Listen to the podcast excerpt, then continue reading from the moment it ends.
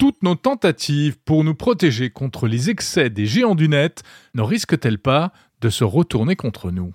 On va parler de quelque chose qui fâche un peu. C'est cette idée que quand l'Europe se dresse contre les géants du numérique, eh bien, en fait, c'est un peu nous, les utilisateurs, qui finissons par encaisser les coups.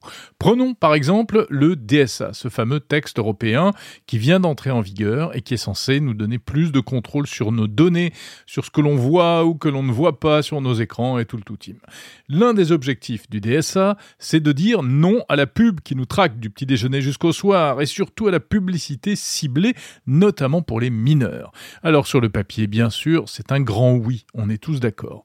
Mais voilà, les plateformes, elles, n'ont pas dit leur dernier mot. Ainsi, Facebook, Instagram, TikTok, oui, elles vont nous proposer des versions sans pub, mais il s'agira de versions payantes. Et voilà, les réseaux sociaux qui deviennent payants, on parle même de 10 à 13 euros par mois.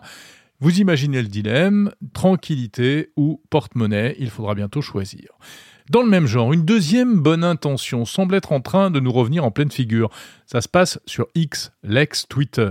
Elon Musk vient de décider que désormais, lorsque l'on voudrait partager un article en collant un lien dans un post, eh bien, seule l'image d'illustration de l'article apparaîtra. Il n'y aura plus de titre, juste l'image. Résultat, des posts qui ne ressemblent plus à rien, euh, et on est obligé d'indiquer soi-même de quoi ça parle, et avec un effet pervers non négligeable, le risque que certains détournent ces images au profit de fake news, et ce serait la porte ouverte à la désinformation, à partir même d'articles venant pourtant de médias très sérieux.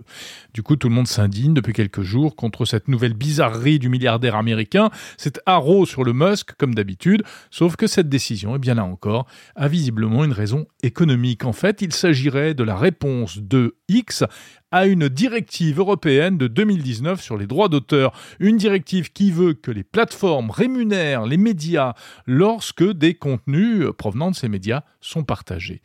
Voilà, c'est un peu le serpent qui se mord la queue. On essaie de réguler ces plateformes, de poser des limites à ces mastodontes, et au final, on se retrouve à devoir assumer les conséquences, avec tout un paysage qui est en train de changer, et pas forcément en bien. On veut protéger nos données, notre vie privée, et on va devoir faire des choix pas évidents. Ça pose en creux une douloureuse question, jusqu'où aller dans cette fameuse régulation? Comment faire en sorte qu'elle ne se retourne pas contre nous face à des groupes décidément hyper puissants?